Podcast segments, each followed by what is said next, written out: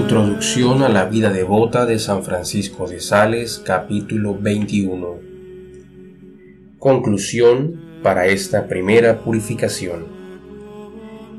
Hecha esta promesa, está atenta y abre los oídos de tu corazón para escuchar, en espíritu, las palabras de tu absolución, que el mismo Salvador de tu alma, sentado en el solio de su misericordia, pronunciará desde lo alto de los cielos, en presencia de todos los ángeles y santos, al mismo tiempo que, en su nombre, te absolverá el sacerdote acá en la tierra. Entonces,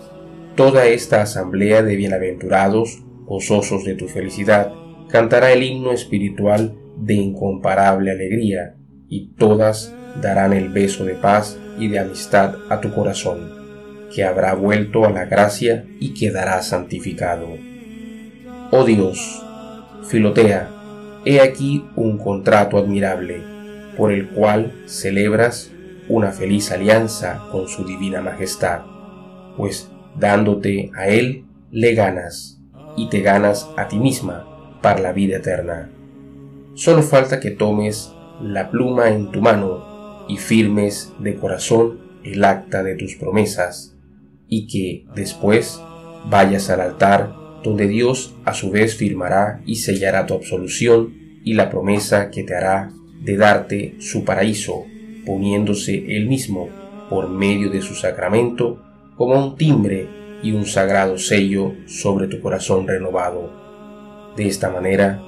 bien me lo parece, oh Filotea, tu alma quedará purificada del pecado y de todo afecto pecaminoso. Pero como que estos afectos renacen fácilmente en el alma a causa de nuestra debilidad y de nuestra concupiscencia, la cual puede quedar adormecida, pero no puede morir en este mundo, te daré algunos avisos que si los practicas bien, te preservarán en el porvenir del pecado mortal y de todos sus afectos, para que jamás pueda éste entrar en tu corazón y como que los mismos avisos sirven también para una purificación más perfecta. Antes de dártelos, quiero decir cuatro palabras acerca de esta más absoluta pureza,